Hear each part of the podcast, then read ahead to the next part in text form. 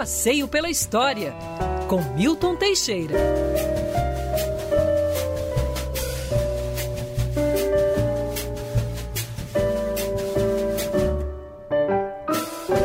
Grande Felipe, bom dia para você. Bom dia, Rodolfo Schneider, equipe ouvinte da Band News FM, tamo junto até o meio-dia e bom fim de semana a todos, porque sextou, né?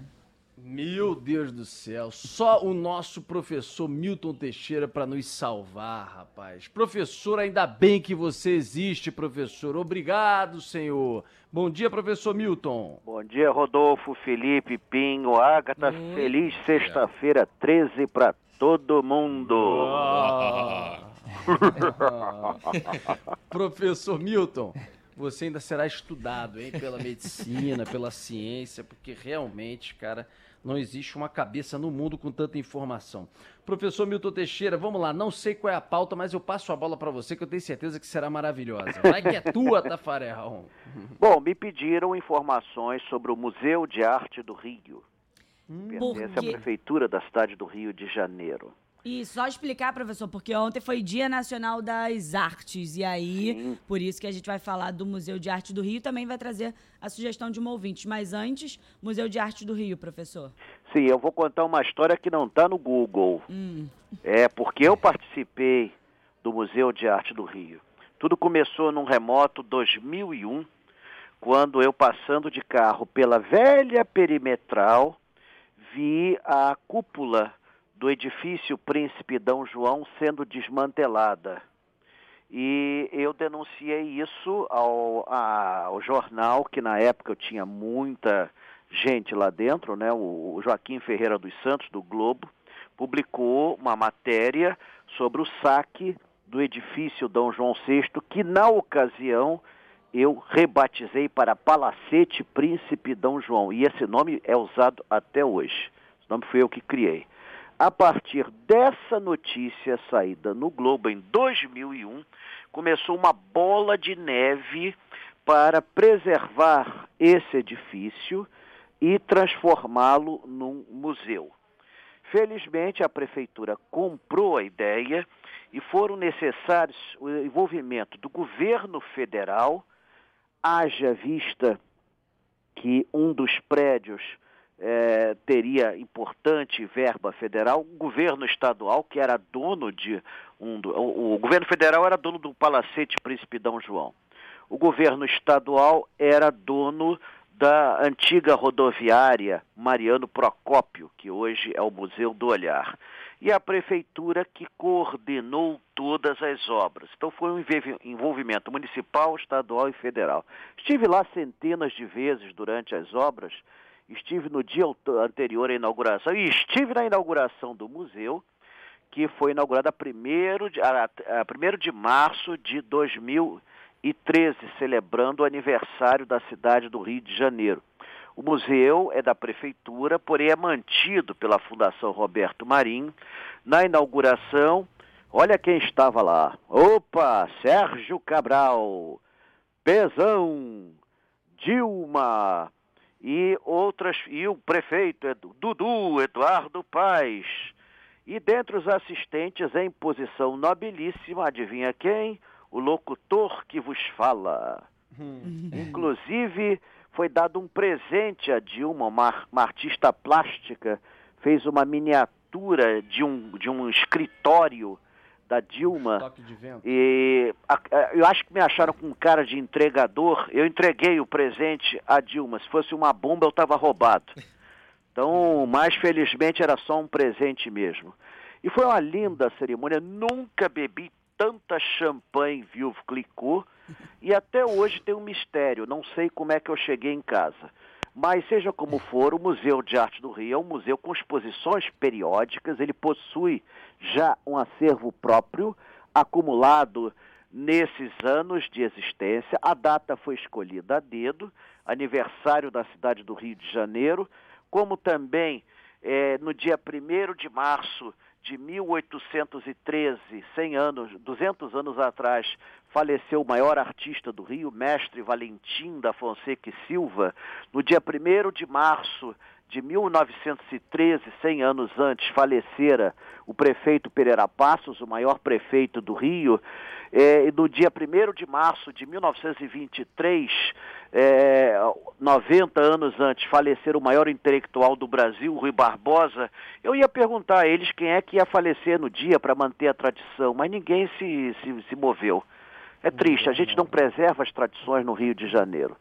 Mas seja como for, foi feita a inauguração, o museu é um sucesso, ainda é um sucesso, realiza exposições periódicas de arte e história, antropologia cultural, principalmente versando sobre o Rio de Janeiro. Mas eles têm uma, uma agenda de exposições internacionais muito boas, algumas delas entraram para a história, como as, as exposições de quadros da cidade do Rio de Janeiro, que nunca tinham sido divulgados porque eram de colecionadores particulares.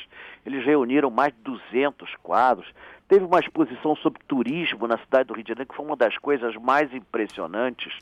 O museu funciona no antigo Palacete Príncipe D. João, por mim rebatizado assim, reformado, e no outro edifício que era a antiga eh, estação rodoviária e maternidade, hoje é a Escola do Olhar, que visa eh, formar professores e dar palestras e cursos a alunos da rede municipal sobre arte, história da arte e etc. Então, o Museu do Olhar é por onde se sobe e a visitação é feita de uma maneira bastante moderna. Você vai descendo, você pode descer por, por escadas, por elevador. A infraestrutura é magnífica e ainda hoje o museu conseguiu sobreviver a todos os prefeitos e está aí firme e forte. Eu considero um dos grandes investimentos na área da cultura e foi o pontapé para a remodelação de toda a zona portuária.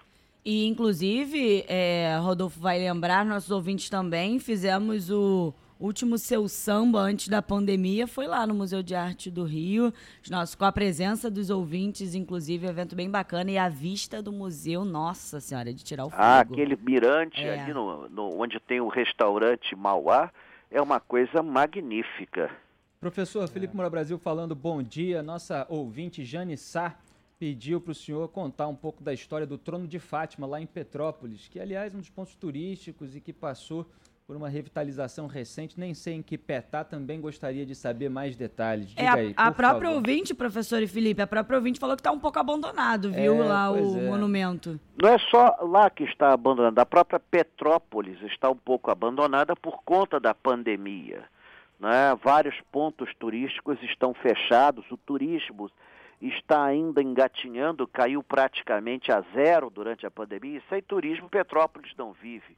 Eu mesmo levei tantos tours a Petrópolis, nossa, como eu viajei para lá, é, eu e o professor de geografia Joaquim Cardoso, que é lá de, lá de Nikit, nós íamos lá dando aula para os alunos, levando colégios, escolas. O Trono de Fátima é um mirante que fica no centro de Petrópolis, do bairro Valparaíso, bem perto ali da, da, da, da Universidade Católica, bem perto da Casa de Santos Dumont. Ele foi inaugurado em 1947 e é projeto do mesmo arquiteto que projetou o Cristo Redentor, que aliás morava em Petrópolis, que era o Heitor da Silva Costa, que aliás morreu nesse ano. Essa é a última obra dele. Uma homenagem a Nossa Senhora de Fátima, a grande aparição mariana de 1917, de maio de 1917, presidenciada pelos três pastorinhos. O Brasil sempre muito religioso e com uma colônia portuguesa forte, né, fez esse monumento. A, imagem veio da Itália, tem três metros e meio de altura e dali se vislumbra toda a cidade. O acesso só pode ser feito por veículo pequeno, não há como você levar nem um, um micro-ônibus lá em cima. E realmente eu não vou no trono de Fátima desde que começou a pandemia, mas lá eles tinham uma lanchonete, eles tinham uma loja de, de souvenirs e tinha uma infraestrutura, toaletes, tinha isso tudo assim. É um lugar muito bonito de se conhecer. É, infelizmente, por conta da pandemia, está tudo meio parado, como aliás está o resto do Brasil, meio parado. Petrópolis está esperando eu devo fazer uma excursão a Petrópolis com um grupo fechado em breve. Em breve. Não, vai, é, não vai passar de setembro. Mas eu não tenho ainda dia, hora, não tenho nada disso. Mas nós vamos fazer uma aventura lá em Petrópolis, enfrentando o vazio que a cidade está sofrendo por conta dessa infeliz pandemia, que aos poucos começa a ser vencida, apesar de alguns percalços. Obrigado, professor. Um abraço para você até Um semana abraço que vem. a todos vocês e feliz sexta-feira 13, que vai ser uma sexta-feira de sorte para todos nós. E amanhã eu tô na feira. Abraço, Opa, tô lá na feira onde a Band me entrevistou semana passada. Foi ótimo. Beleza pura. Vi que o Jornal Globo também fez uma matéria sobre essa feira maravilhosa. É isso aí, Camila professor. Você é um sucesso foi absoluto. ótimo, foi ótimo. Um abraço, professor. Até Um sexta abraço. que vem. Até Tchau, semana tchau, que vem. minha Tchau. gente. Bom fim de semana a todos.